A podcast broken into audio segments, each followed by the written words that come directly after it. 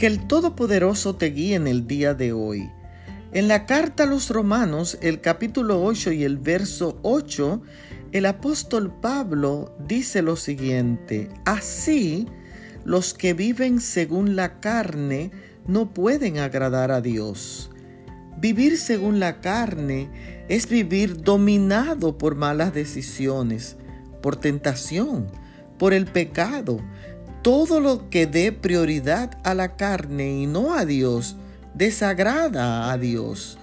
Los carnales solo piensan en cosas superficiales, de cómo agradarse a sí mismos, de cómo disfrutar sin pensar en lo que podría dañar su vida y su mente.